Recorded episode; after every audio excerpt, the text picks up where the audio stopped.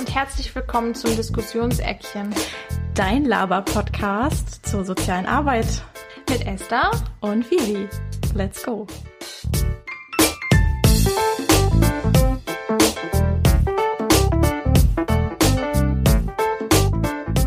Jetzt. Hello. Hi, na, Lange nicht gehört. Ja, ihr habt uns lange nicht gehört. Also wir haben uns schon gehört, aber ja, tatsächlich auch eher wenig im Moment. Ne? Ja. Ja. Ganz schön viel passiert. Wir sitzen das erste Mal jetzt in meinem Esszimmer. Ich bin so alt und erwachsen. Ich habe jetzt ein Esszimmer. ja, das ist auch sehr schön mit einer Glitzerwand.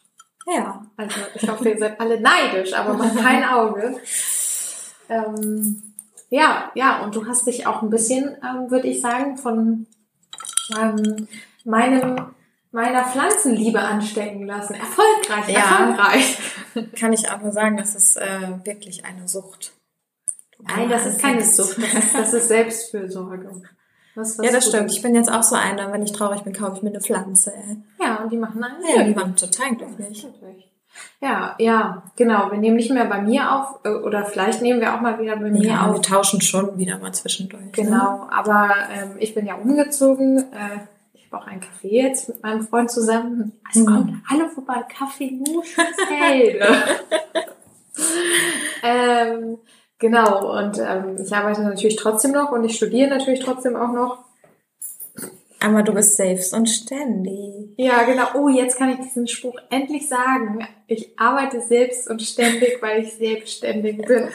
Uh, uh. Das ist noch viel erwachsener als ich. Ja, ganz, nee, weiß ich nicht. Also, es ist auf jeden Fall viel Arbeit, macht aber ganz viel Spaß. Und ja, wir sind auch umgezogen. Und vielleicht, wenn wir das nächste Mal aufnehmen, können wir im Café abends aufnehmen oder so. Dann, das geht auch gut. Ja, aber hier ist es auf jeden Fall auch sehr schön. Ähm, und ich finde, deine kleinen Spiegel sehen übrigens auch ein bisschen aus wie Vulvas. Ja, finde ich auch super. Ist Vulvas der richtige Ja, Begriff? Ich wollte gerade sagen, ähm, hier die richtige Mehrzahl, aber Begriff geht auch, ja. Ja, cool. Also, ich finde die mega schön. Ähm, Vulvas sind auch schön. ja. Urinen.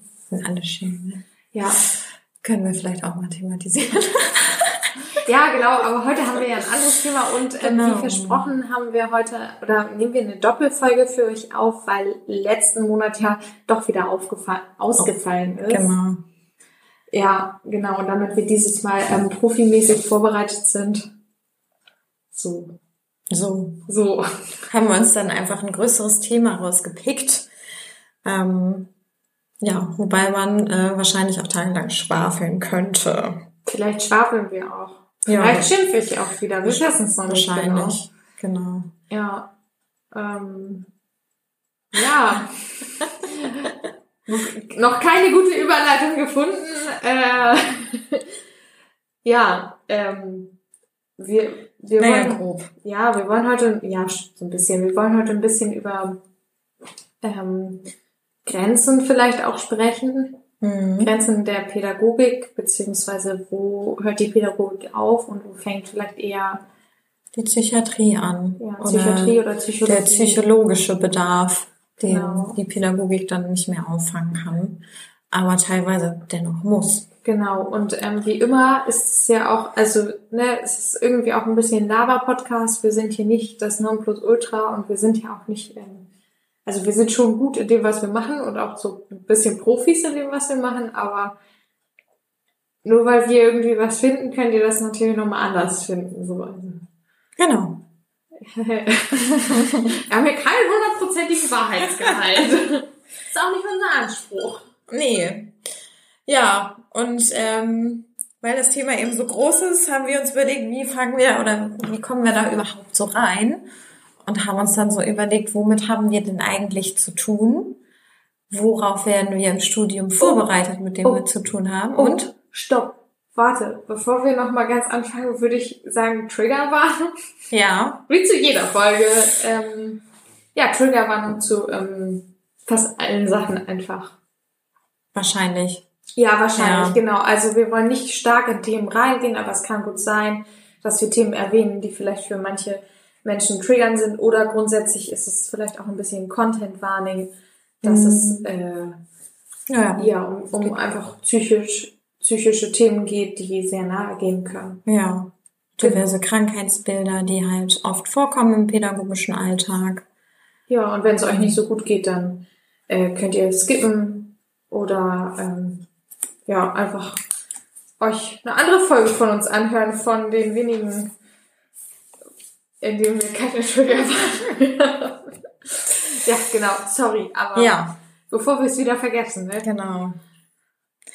Ähm, wenn ich mir die Liste, die ich jetzt nicht vorlesen werde, aber wenn ich mir die so angucke, ähm, da stechen dann vielleicht ein, zwei Sachen raus, die wir aus dem Studium schon irgendwie kennen oder die klassisch pädagogisch auch vermittelt werden, womit wir zu tun haben in der Jugendhilfe. Das können wahrscheinlich die meisten erraten, dass das äh, viel um Bindung geht und ähm, mir fehlt gerade das Wort enttäuschte Bindung, weil sie sind ja nicht ohne Grund bei uns in Einrichtungen. In den meisten Fällen hat es damit irgendwie zu tun, dass da was nicht funktioniert in die Richtung. Genau, und ähm, das ist ja auch ein sehr großes und ein sehr, sehr weites Feld. Bindungsstörungen sind auch tatsächlich sehr wichtig und äh, pädagogisch auch ziemlich gut abdeckbar.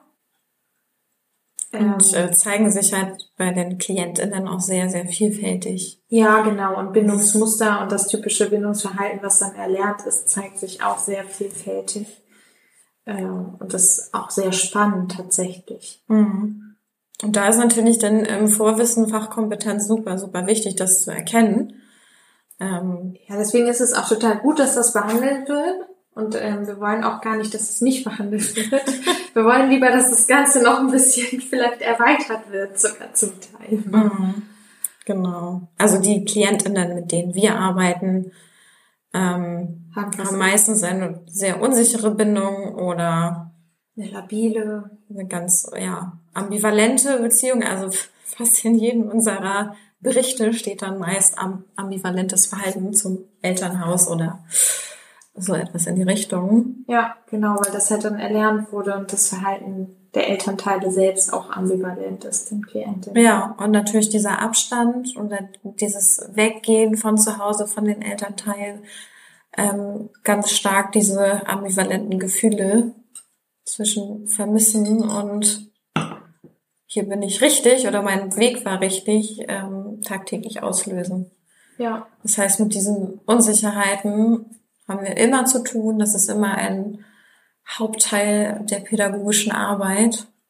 Ja, und dann ist ja auch immer die Frage, also wir haben ja natürlich auch dann die Hoffnung zum Beispiel bei manchen, dass, also wissen wir dann vielleicht sogar auch aus unserer Haltung heraus und aus unserer Erfahrung heraus, dass es besser wäre, wenn ähm, es eine Fremdunterbringung gibt und wenn die KlientInnen sich dann aber dagegen entscheiden und wieder zurück wollen Mhm. zum Beispiel, ist da ja auch eine Frage von, okay, bin ich enttäuscht und das zu reflektieren dann vielleicht manchmal. Mhm.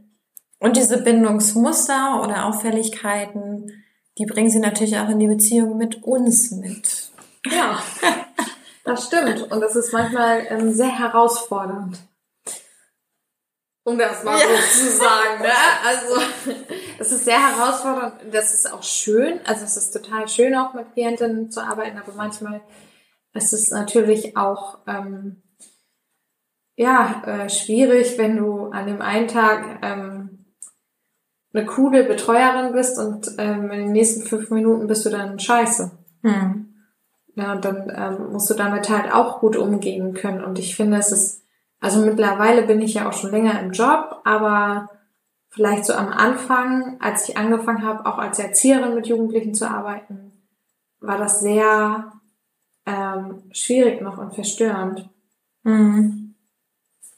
Ja, da halt auch erstmal irgendwie Vertrauen zu gewinnen, kann ja meist oder manchmal auch sehr, sehr lange dauern. Und da wir eben an den Obhutnahme sind, ähm, haben wir die Zeit oft gar nicht, die die ähm, Mädchen, Jungen bei uns brauchen, um sich zu öffnen, weil da eben dann auch oft ein Jugendamt hintersteht, was irgendwie äh, gewisse Fristen einhalten muss. Genau, und wir sind halt auch, also es ist halt sehr, sehr schwierig als in Obhutnahme. Manchmal haben wir KlientInnen halt sehr kurz und manchmal sehr lange. Mhm. Und ähm, eigentlich ist die Aufgabe von der Inobhutnahme ja auch gar nicht so stark an Bindungen zu arbeiten und an Bindungsmustern. Mhm. Manchmal müssen wir es halt trotzdem machen. Ja, um teilweise auch an Informationen zu kommen oder die Hintergründe zu beleuchten, um eine Perspektive zu entwickeln. Oft ist halt das auch so der Auftrag des Jugendamtes an uns. Ähm, findet mal durch Vertrauensbeziehungen irgendwie raus, was ist da überhaupt los zu Hause. Ja, genau. Weil sonst haben, hat das Jugendamt keine Handhabe, da irgendeine Perspektive zu entwickeln. Ja, und du, du weißt oder alle Beteiligten wissen sozusagen, da ist was. Mhm. Aber niemand genau. sagt was. Deswegen ist halt Beziehungsarbeit so quasi das A und O. Ja. Also Beziehungs- bzw. Bindungsarbeit. Ne? Genau. Ja. Und es ist auch total, also es ist manchmal auch sehr, ähm, ja, sehr emotional, ne? wenn du dann die erste erwachsene Bezugsperson bist, die dann irgendwie ja. mal Interesse zeigt. Und das haben wir auch oft KlientInnen, die sagen, ja, ihr seid hier die Ersten, die irgendwie mir mal Interesse zeigen. Und Interesse zeigen kann halt auch heißen, ähm, Regeln und Grenzen aufzuzeigen mhm. den Jugendlichen. Also ähm, es geht halt auch viel um Vernachlässigung. Ne? Und mhm. Kinder und Jugendliche brauchen halt auch irgendwie mal ja, Leitlinien im Leben, an denen sie sich orientieren können und diese gegebenenfalls dann auch mal brechen. Mhm. Aber ähm, die brauchen sie halt auch. Ne? Das zeigt sich dann halt auch. Ja. Ja, aber bei den Bindungsstörungen, die haben wir dann vielleicht auch mal im Studium gehabt. Ähm, und wir haben auch viel über äh, Bindung gehabt. Modell. Und die Modelle. Und ich hatte das auch in den Ausbildungen rauf und runter. Mhm.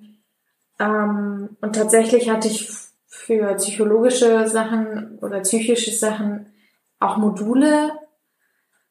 Und dann haben wir so ein bisschen was über bestimmte Störungen gelernt. Mhm. So ganz viel Borderline zum Beispiel haben wir gelernt. Es ist ja auch immer das, äh, wenn das äh, darum geht, in einem bestimmten Feld Referate zu halten. Ich konnte es irgendwann auch nicht mehr sehen oder hören. Hat immer eine Gruppe sich auf Borderline gestürzt. Alle machen Borderline. ähm, genau. Weil das so eine Riesenaufgabe ist. Das ist ja so eine Chamäleon-Krankheit in Anführungsstrichen. Ja, und, und es wird dann immer so runtergebrochen auf Klischees. Also finde ich gerade dabei ganz schlimm. Ja, tatsächlich war ähm, äh, der Dozent, den ich hatte, der ist ähm, Psychologe und der hat das sehr, sehr gut gemacht. Mhm. Ähm, aber natürlich haben wir dafür auch nicht so viel Zeit gehabt. Ne? Mhm. Also wir haben halt schon auch psychische Störungen behandelt, aber ich finde halt zu wenig. Ähm, und dann haben wir halt auch, so, also zum Beispiel bipolare Störungen haben wir nur ganz kurz angeschnitten. Mhm. Äh, Depressionen haben wir ein bisschen länger gemacht. Depressionen treten auch sehr häufig auf bei Teenagern, finde ich. Also in Ach, schon bei Kindern. Ja, ja. Ganz, also da, wir haben wahnsinnig viel mit depressiven TeenagerInnen zu tun. Ja. Aber also es liegt halt an unserem Arbeitsfeld, ne? Mhm. Ähm, wir kommen ja einfach auch aus der Jugendarbeit und bei der Outputnahme, da ist dann nochmal ein bisschen was anderes. Darüber haben wir auch noch gesprochen, aber so, mir haben halt noch andere Sachen gefehlt, ne? Und wir haben ja in unserer Arbeit auch noch andere Sachen. Wir haben ja zum Beispiel auch Traumata. Mhm. Und ähm, das hatte ich mh, mm, so ein bisschen, glaube ich, aber viel auch Selbststudium und äh, so Seminare. Ja. Was ich noch hatte, war Sucht. Sucht hat Bin ich auch äh, sehr dankbar, weil das habe ich sehr toll vermittelt bekommen und auch auf eine Art und Weise, wie ich das gut mit den Jugendlichen auch handeln kann. Also bei uns wurde sehr viel darüber gesprochen, ähm, nicht mehr in Richtung dieser alte Abschreckungspädagogik, sondern eben irgendwie safer Konsum zu vermitteln. Ja. Und ähm, das war auf jeden Fall sehr hilfreich und es ist Wahnsinn, wie viel, viel Thema das in der Jugendhilfe ist. Ja, total. Und äh, auch in wie vielen Varianten. Wir haben auch sehr viel mit, ja, gehört ja auch so ein bisschen in die Sparte mit, mit Essstörungen zu tun. Ja, Essstörungen und Zigarettenkonsum, ne? Auch Cannabis, viel. Alkohol. Äh, Koffeinsucht, mhm. auch schon sehr jung. Haben wir auch viel. Tatsächlich hatte ich, und das finde ich halt schade, Sucht gar nicht. Ja. Also wir hatten halt gar nicht Süchte und ich finde halt ähm, das super schade, weil das gerade in der Jugendarbeit ja so vielfältig ist. Und es gibt halt irgendwie ein Seminar, das kannst du machen, aber da geht's dann halt eher um Erwachsene. Ja. Und dann halt Drogenkonsum. was halt wieder jeder Statistik ist, ne? Ja. Wann äh, Menschen in, in sowas reinrutschen oder damit konfrontiert sind ähm, und so weiter. Ja. Ja, krass. Ja. Ich würde vielleicht ein bisschen länger über Depressionen sprechen. Ja, ja, Depressionen so. sind, sind, halt ein sehr großes Thema. Also, ja. Ne? Und ich finde es halt sehr, äh, also ich finde es total wichtig, darüber mehr zu sprechen, auch in der Ausbildung und im Studium, weil es so, also gerade in der Jugendarbeit, ähm, gerade in Obhutnahmen und auch mit Erwachsenen tatsächlich haben wir halt sehr viel mit depressiven äh, mhm. Verstimmungen oder mit tatsächlich depressiven Episoden auch, die schwerwiegend sind, zu tun. Ja, also vor allem in so Kriseneinrichtungen. Ja. ähm, wo die Klientinnen hinkommen, da ist es ja auch oft so, dass sich das eben im Laufe der Zeit auch verstärkt oder sich dieses Krankheitsbild ähm, bemerkbar macht. Mein, mein Kater küsst mich gerade. Hallo Schatz. Das ist mein Ehemann. Ja, ja er, ist, er ist ganz sweet. ähm, wo war ich denn jetzt? Ähm, ganz viel. Genau. Also ich habe das so oft, dass Klientinnen mir erzählen, sie haben ja schon ganz lange irgendwie Depressionen, konnten das aber nicht benennen und das wird in der, in der Familie aber gar nicht gesehen oder nicht ernst genommen. Und ähm, es ist dann bei uns im Alltag sehr, sehr deutlich, dass die halt schon ihren Alltag aber gar nicht hinbekommen und das einfach in der Familie wegignoriert wurde. Ja, oder dann teilweise als faul konnotiert, wenn, genau. die, wenn die Person zum Beispiel ist halt nicht mal. Also ich wenn, finde, dieses wenn, Wort gehört abgeschafft. Was ist denn faul? Ja, oder neu belebt. Also positiv. Ja. Weil faul sein ist total geil. Wenn du mal die Zeit hast dazu, nutzt es, ist schön, aber ja, aber ähm, wenn, wenn, wenn LehrerInnen das zum Beispiel sagen, ja, ich stimmt, finde, Faulheit stimmt. ist immer ein Symptom. Ja.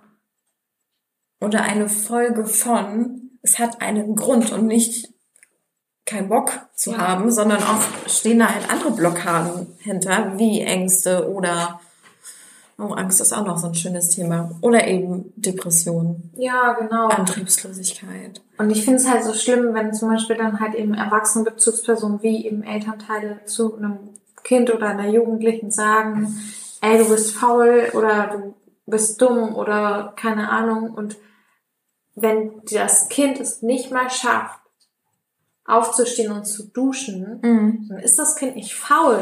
Ja. Und es ist auch nicht dumm. Ja sondern dann ist etwas so massiv verkehrt gelaufen, dass, und das ist ja, dass es unbedingt sofort Hilfe braucht. Und ähm, diese Hilfe muss dann halt von außen kommen. Und Eltern haben nun mal die Verantwortung, sich um ihre Kinder zu kümmern. Und wenn sie das nicht können, dann sollen sie sich an die Stellen wenden. Ich habe wirklich, ich meine, ich brenne dafür so ein bisschen, weil ich es einfach nicht verstehen kann, du als mhm. Elternteil dein Kind so dermaßen vernachlässigen kannst und so dermaßen schämen kannst. Mhm. Und das verstärkt die Depression ja dann nochmal. Mhm. Ne? Und, und wir sehen das ja bei uns, dass dann eben KlientInnen in depressive Episoden fallen. Und wie stark das dann teilweise ist und ähm, wie lange das dann ja auch schon gehen muss, weil wenn du eine depressive Episode oder ja, eine depressive Verstimmung oder tatsächlich eine schwere Depression hast, das fängt ja nicht von heute auf morgen an, dass du einfach nicht mehr duschen kannst, sondern das steigert sich ja immer mhm. mehr.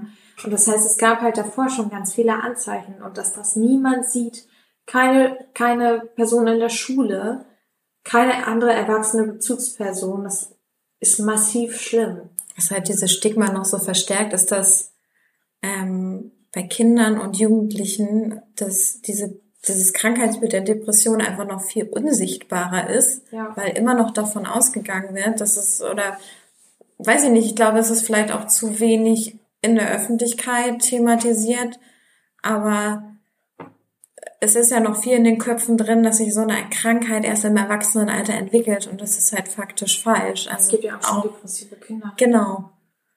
Und das ist aber jetzt irgendwie erst so ein bisschen im Kommen, dass das mal so ein bisschen öffentlich thematisiert wird und nicht mehr abgetan wird als der ist jetzt gerade mal traurig oder. Ja, aber ich, ich frage mich, ob das tatsächlich richtig gesellschaftlich thematisiert wird oder in unserer Bubble. Ja, genau. Und ich glaube, es ist eher in unserer Bubble das, im Kommen genau. und nicht gesellschaftlich. Also ähm, ich weiß, dass viele Eltern, die auch engagiert sind, sich viel damit befassen irgendwie mal, mit vielen verschiedenen Sachen. Aber ich glaube, gesellschaftlich ist das noch nicht so angekommen und es, also gesellschaftlich ist es ja auch teilweise immer noch so, dass Klientinnen sagen, nee, sie wollen nicht zu einem Psychologen oder einer Psychologin gehen, weil das machen nur kranke Menschen. Und das ist halt aber überhaupt nichts Schlimmes, ist, zu einer Therapeutin oder zu einem Therapeuten ja. zu gehen. Also ich hatte, glaube ich, fast noch nie eine Klientin oder einen Klienten, der gesagt hat, ja klar, geil, ruf mal an. Also alle sind mindestens unsicher und viele ähm, lehnen es auch erstmal komplett ab und du arbeitest dann wochenlang daran, dass dieser Mensch eine Bereitschaft entwickelt überhaupt. Ja, deswegen so Werbung für Therapie. Therapie ist cool und ja. ähm, ich finde auch, äh, dass Therapie total toll ist und total wichtig. Und äh, ich habe auch null Shame damit zu sagen, ich bin selbst ähm, über ein Jahr in Therapie gewesen und ich würde es jederzeit wieder machen, wenn es mir schlecht geht. Mhm. Und ich war auch schon nochmal zu einem Krisengespräch zwischendurch, als es mir wirklich schlecht ging, bei meiner ehemaligen Therapeutin. Und ich glaube, bevor ich Kinder kriege, würde ich auch nochmal kleine Therapiegespräche haben. Weiß ich nicht. Aber denke ich manchmal so. Ja. Einfach um nochmal zu sagen, okay, alles ist aufgeräumt. Sozusagen, ne? Und äh, es ist ähm, was total Schönes, weil du lernst ganz viel über dich selbst. Und du arbeitest ja auch an dir selbst, ne? Man kann halt immer irgendwie im alten Trott bleiben. Das verbessert dann halt aber auch nichts und auch nichts für die kommenden Generationen, mhm. wenn man denn kommende Generationen von sich aus haben will, sozusagen. Ähm, ja, und das ist halt auch ein bisschen, also es ist halt was zu lernen. Und Therapie ist halt, oder ich finde halt das schön, dass immer mehr Menschen das auch öffentlich sagen. Mhm. Aber es wäre halt auch schön, wenn das halt ähm, mehr bei Jugendlichen auch normalisiert wird. Ja, das also versuch, versuchen wir in der Arbeit auch, ja. indem wir da, ähm, naja, entscheidet natürlich jede äh, pädagogische Fachkraft selber, aber ich gehe da zum Beispiel dann auch offen mit um, wenn ich eine Klientin habe, die dann sagt, das ist ja nur für Verrückte und dann bin ich ja richtig gestört und bla und ähm, dann eben auch erzählt, dass ich da so meine Erfahrungen mit gemacht habe und mir das total geholfen hat und es äh, super wichtig ja. für mich war. Das sage ich auch. Und ähm, kein Mensch kann ja was dafür, für seine ähm, Depression oder was weiß ich. Das sind ja suchst du dir ja auch nicht aus, Nein, du was du erlebst. Das nicht aus. Ich habe letztens hm. diesen schönen Satz gelesen, es gibt manche Menschen, die gehen in Therapie, weil andere Menschen genau. nicht in Therapie gehen. Genau. Also und das ist halt einfach so, so wahr. Ja, es ist so wahr. Und das ist aber. Und wir können die Eltern nicht in Therapie schicken, wenn nee. sie nicht wollen. Gehen Sie mal in Therapie, Herr Müller. das ist was, das ist was Gutes. Wie? Sie wollen es nicht. Doch, doch, tun Sie das mal. Ja, nee, ähm, das passiert tatsächlich nicht, leider. Aber ähm, ich freue mich immer, wenn wir gut mit TherapeutInnen zusammenarbeiten und wir haben ja auch ein paar, mit denen wir viel zusammenarbeiten mhm. und die auch tatsächlich immer gut, gut sind mit den Jugendlichen. Ja. Ja, ich würde sagen, dass wir vielleicht von der Depression noch mal ein bisschen weitergehen. Also genau. Depressionen sind zwar ein riesiges Thema und auch total wichtig und das behandelt man zu wenig auf jeden Fall im Studium und auch in der Ausbildung. Aber ich würde gerne noch mal ein bisschen zu den Traumata zurückkommen, ähm, weil tatsächlich, also wir haben sehr, Traumata irgendwie sehr eine, praktisch dann auch. Ja, sehr ja. praktisch, äh, weil bei Depressionen auch äh, eine Folgestörung von posttraumatischer Belastungsstörung zum Beispiel sein können. Und bei Traumata zum Beispiel hatten wir im Studium nur PTBS also posttraumatische Belastungsstörungen. Mhm. Ähm, genau, und die treten halt ganz oft nach traumatischen Erlebnissen auf. Aber das haben wir auch sehr wenig behandelt. Und es gibt halt unterschiedliche Traumata. Und ich finde halt besonders stark und besonders schlimm äh, treten halt äh, die ähm, Folgeerscheinungen von Traumata auf bei Kindern, Jugendlichen und Erwachsenen, die durch Krieg und Flucht traumatisiert worden sind. Mhm. Und damit werden wir auch immer mehr zu tun haben. Genau. Und das ist also es ist eine wahnsinnige Aufgabe und ein wahnsinniges Feld, was dann auf dich zukommt, einfach auch als Fachkraft. Mhm. Hast du einfach, du hast deine Klientinnen so, wie sie sind, mit all dem ganzen Kram, den sie mitbringen. Und das ist schon, ja, es ist schon sehr, sehr viel und es ist, ähm, also es gibt natürlich unterschiedliche Traumata und es gibt halt auch zum Beispiel Traumata durch sexuelle Gewalt oder andere Formen von Gewalt, aber ähm, eben besonders Krieg und Flucht wollte ich nochmal besonders benennen, weil es nochmal irgendwie eine andere Form ist, finde ich. Mhm. Und auch ähm, zu wenig TherapeutInnen, die sich darauf spezialisieren. Ja, genau. Leider. Genau. Und äh, also es ist, ähm, ich kann dazu nur sagen, dass was, ähm, also ich habe ich hab ja mal eine Zeit lang mit ganz viel Jungen gearbeitet, die alleine geflohen sind und alleine gekommen sind. Und das ist wirklich super krass gewesen. Und gerade auch, weil ich sehr jung war und weil meine Anleitung auch nicht gut war. Und diese, ähm, ein Kollege von mir damals hat mal sehr unsensibel einen Jugendlichen gefragt, wieso er denn überhaupt nicht schläft in der Nacht. Ähm, ja, genau. Also ihr könnt das nicht sehen, aber Vivi hat gerade wahnsinnig die Augen verdreht und ihr hoffentlich auch in den Kopf geschüttelt, denn so unsensibel kann man eigentlich gar nicht sein. Ähm, die, die, Jugendlichen konnten halt nachts fast, fast nicht schlafen. Natürlich mhm. nicht. Warum nicht? Weil sie halt wirklich die Hölle gesehen haben. Und ich kann, ich, also das ist das, was ich für mich als Hölle auch empfinde. Diese Form von Krieg und Flucht, mhm. das kann man, glaube ich, gar nicht auch anders sehen und beschreiben. Genau, dazu dann vielleicht nochmal die Symptomatik bei PTBS ist eben hauptsächlich Nachtängste, Albträume, Flashbacks. Dissoziation. Und genau, und das sind halt die Symptomatiken, mit denen wir dann arbeiten müssen. Und Depression, genau, und, und aus ähm, den, also als Traumafolgestörung können halt nicht nur Depressionen äh, entstehen, sondern zum Beispiel auch Süchte mhm. ja, oder suizidale Gedanken und Genau. Ähm, noch andere Sachen auch tatsächlich, aber es ist halt sehr, Depressionen sind da halt ganz, ganz stark dabei. Das ist mhm. halt unter den Top 5 in Kammern so, dass Menschen, die Traumata erlebt haben, depressiv mhm. werden. Mhm. Und das ist wirklich, also es ist halt wirklich etwas, worüber wir wirklich krass sprechen müssen in der Pädagogik und in der Gesellschaft, ne? weil Menschen kommen ähm, und haben diese Sachen erlebt und gesehen und äh, werden dann ja auch nicht gerade freundlich in Deutschland begrüßt. Nee. Und es gibt einfach viel zu wenig Therapieplätze und viel zu wenig Angebote. Und es müsste halt viel breiter und viel besser aufgefasst werden und aufgefangen werden. Weil das ist jetzt die traumatisierte, eine komplett traumatisierte Generation zum Beispiel. Und ähm, mhm. das muss halt aufgefangen werden, damit die nachfolgenden Generationen äh, keine, wie heißt das? Wenn du das überträgst, keine ja. familiären Traumata haben, ja, transgenerationale, transgenerationale Traumatisierung erleben, ne? Und das tun sie halt schon und das äh, sieht man auch in der Arbeit, mhm. dass Kinder teilweise Verhaltensmuster haben, die halt gar nicht dem Kindlichen entsprechen. Ja. Und das ist halt sehr, sehr hart, ne? Und das ist halt auch was, worüber wir halt einfach sprechen müssen, weil es halt in der Arbeit passiert. Und das muss gelehrt werden. Ich finde, ich finde, Traumata ist auch eigentlich, sollte das ein Grundkurs in der sozialen Arbeit sein, weil das, ich finde, das ist 90 Prozent der Menschen, mit denen wir zu tun haben, sind davon betroffen. Entweder sind halt Traumata aus Missbrauchserfahrungen jeglicher Form und Art oder eben jetzt vermehrt eben die, die Fluchttrauma auch. Also jetzt gerade haben wir da ja auch sehr viel mit zu tun. Ja.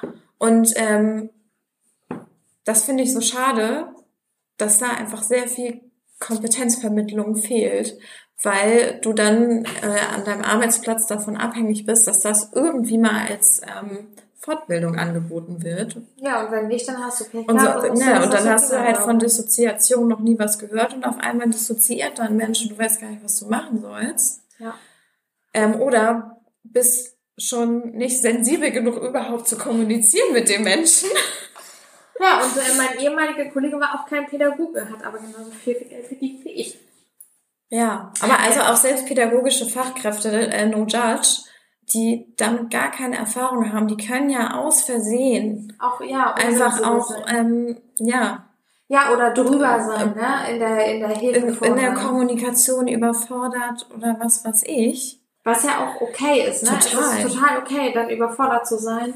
Nur ist es halt so schade, dass es halt nicht angeboten wird, ne? Und ich habe irgendwie zum Beispiel, ich habe da meinen Dozenten ein bisschen zu gefragt, aber der, der war halt auch nicht, also der ist halt irgendwie, der ist super nett und der hat auch ein bisschen was dazu sagen können, aber halt auch nicht so viel, weil er halt selbst noch nicht so viel darüber wusste.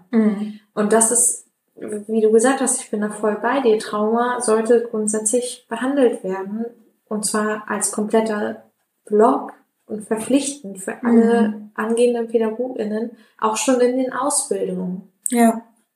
Weil, weil auch in den Ausbildungen muss das äh, vermittelt werden, weil du auch als Erzieherin oder SPA teilweise Kinder haben kannst, auch im Kita-Bereich oder auch im Grundschulbereich oder wo auch immer man dann arbeitet, kannst du Kinder und Jugendliche oder Erwachsene haben, die äh, Traumafolgestörungen haben. Und Mhm. was machst du dann, wenn die plötzlich dissoziieren und du weißt überhaupt nicht, was, Ja. was da passiert? Was ja auch selbst, also eine, eine Handlungskompetenz, Ja, ne? Und sonst stehst du da total geschockt.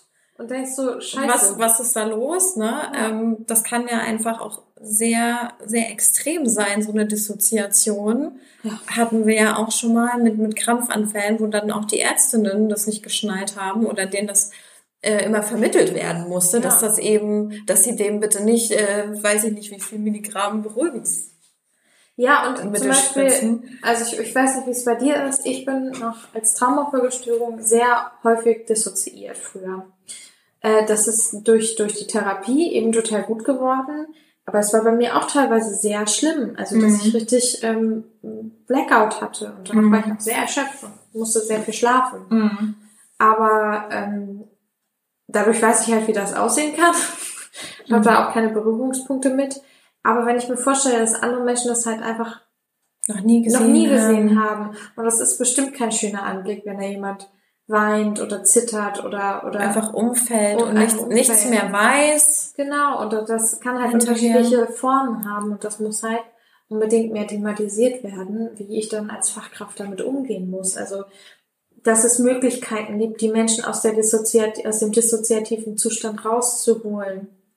Auch einfache Möglichkeiten, wie du im Notfall handeln musst, Mhm. wem du was sagen musst und wie es dir danach geht, was du selbst danach machen kannst, um selbst, weil das ist ja auch ein bisschen ein Schock schon mal, ne? Ja. Wie du dir danach helfen kannst, da auch nochmal rauszukommen und deinen Abstand zu wahren. Mhm. Ne? Also das ist schon mal auch so was, worüber gesprochen werden muss. Ich finde sowieso grundsätzlich muss sehr viel ähm, darüber gesprochen werden, was passiert, wenn wir Klientinnen haben, die irgendwie psychische Bedarfe haben, die wir aber abdecken, irgendwie zum Teil und wie können wir dabei unsere Grenze wahren. Mhm. Weil das ist, ja sehr schwierig ist. Naja. Genau, und ähm, was ich ja gerade schon erwähnt habe, ist, dass zum Beispiel bei Traumata nachher als Folge auch ähm, Suizidalität und selbstverletzendes Verhalten auftreten kann, aber das ist ja grundsätzlich auch ein Thema.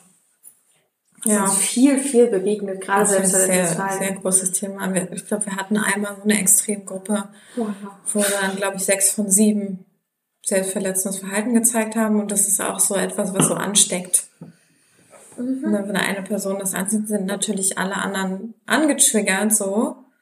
Das funktioniert dann wie so, wie so Domino. Ja, das ist auch ein Domino-Effekt. Ich Mhm. Ja, oder fünf von sieben. Aber es ist schon sehr, sehr anstrengend, ja. Ja. Und da kannst du halt auch nicht, ähm, ja, einfach jedes Mal sagen, so ins Krankenhaus oder in die Psychiatrie, weil ähm, Menschen, die, ja, die sich, boah, das ist pädagogischer Alltag. Also da würde, würde halt auch jede äh, Psychiatrie sagen, oh, so oberflächlich. In der Kriseneinrichtung, ne? Genau. Also ich möchte niemanden beschränken. Wir sprechen hier ganz viel von Kriseneinrichtungen. Wobei ich nicht weiß, ob es bei anderen, äh, in Anführungsstrichen, regulären den Obhutnamen anders wäre. Bei Suiz also ich glaube, bei selbstverletzendem Verhalten tatsächlich nicht so sehr, aber Suizidalität, ich glaube, das machen eher. Das halt, also dem SVV musst du halt irgendwie umgehen können. ja.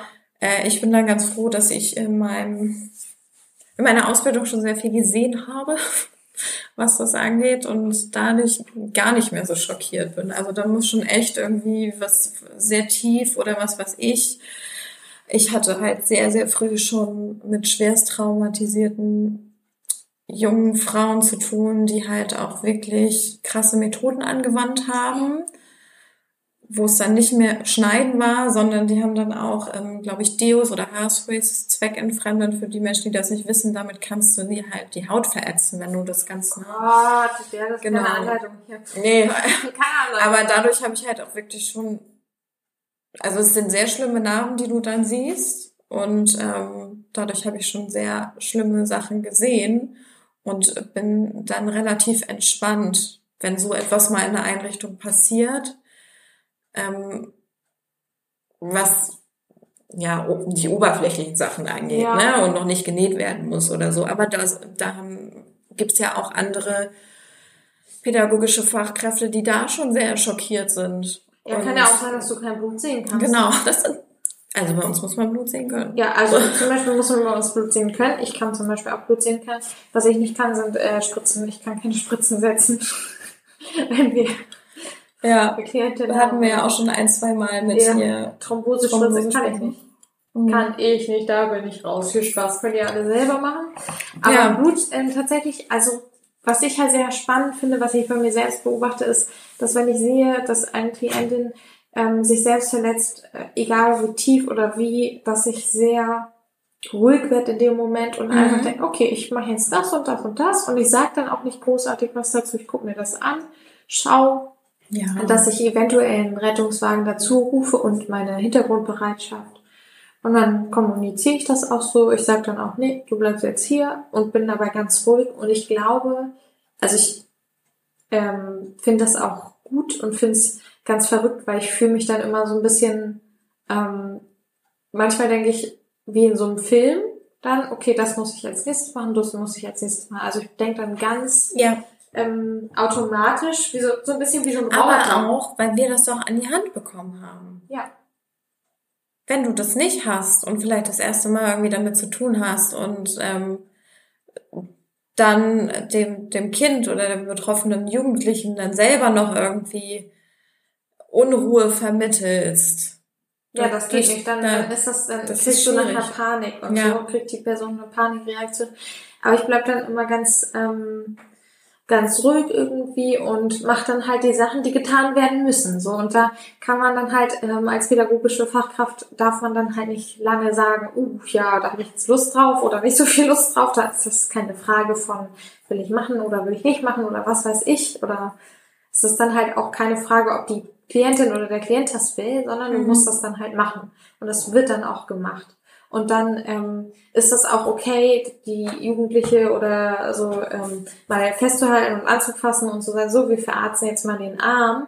Egal, ja. ob die sich da mal gegen wehren oder so, du musst halt deinen Job machen. Da musst du halt auch mal den Rettungswagen vielleicht anrufen und über die Grenzen gehen, weil es halt da eben einfach ein bisschen auch um mehr gehen kann. Mhm. Und notfalls, also tatsächlich im Extremfall um das Leben der Person. Mhm. Und da haben wir halt eine Aufsichtspflicht und ähm, ich diskutiere das auch nicht mit, also es gibt ja manche Leute, die sagen, ja, da muss man da kommunizieren und so, nee, in dem Moment musst du nicht kommunizieren, sondern machen. So, mhm. du kannst davor kannst du kommunizieren. Wenn ja, du merkst, jemand dabei, also es ist, ist genau, halt so ein bisschen aber nicht so, äh, ja. ja, nicht so nach dem Motto, ja, hm, möchtest du das jetzt, sondern da muss man dann halt einfach nicht sagen, also da darf man halt keine Wahl lassen. Man muss dann halt mhm. halt sagen, so, ich will das jetzt aber sehen und ich ziehe mir jetzt hier Handschuhe an mhm. und ich desinfiziere das Ganze und ich verbinde das Ganze mhm. an. Und du gibst mir alle die Sachen, mit denen du dich potenziell selbst verletzen kannst. Und jetzt sprechen wir nochmal darüber, wie es denn aussieht. Wirst du das weiter tun? Wie geht's dir gerade? Bist du suizidal? Bist du nicht suizidal? Und da eine ganz klare Haltung haben, weil wir eben pädagogische Fachkräfte sind und nicht Freundinnen oder Elternteile ja. der Klientinnen. Und das finde ich ist ganz wichtig.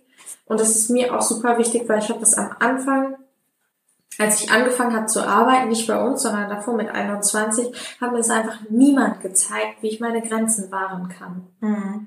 Und da ist viel an Grenzen verschwommen zu Klienten. Und das finde ich so schlimm, wenn du keine Anleitung hast, gerade für junge Pädagoginnen, gerade für Berufseinsteigerinnen, gerade für die Anfängerinnen, wenn du musst lernen, dich abzugrenzen und zwar ganz schnell und als für Anleiterinnen, die müssen das den Leuten einfach beibringen. Es kann doch nicht sein, dass du da irgendwie junge Leute verheizt und sagst, alles klar, du bist 21, ja, viel Spaß hier. Ich bringe dir gar nichts bei und du musst dir alles selbst beibringen. Du kannst dann gar nicht lernen, wie du deine Grenzen wahrst. Mhm. Wie denn? Also weil du einfach jung bist und das finde ich richtig scheiße und wenn ich reflektierend darüber nachdenke, wie meine erste Arbeitsstelle war, mein erster Teamchef und dass der mir nichts beigebracht hat darüber, denke ich mir einfach nur so, Alter, Stefan, du warst halt, hoffentlich hörst du das, du warst halt voll der schlechte Anleiter. Hm. Wahrscheinlich ist er auch ein schlechter Pädagoge.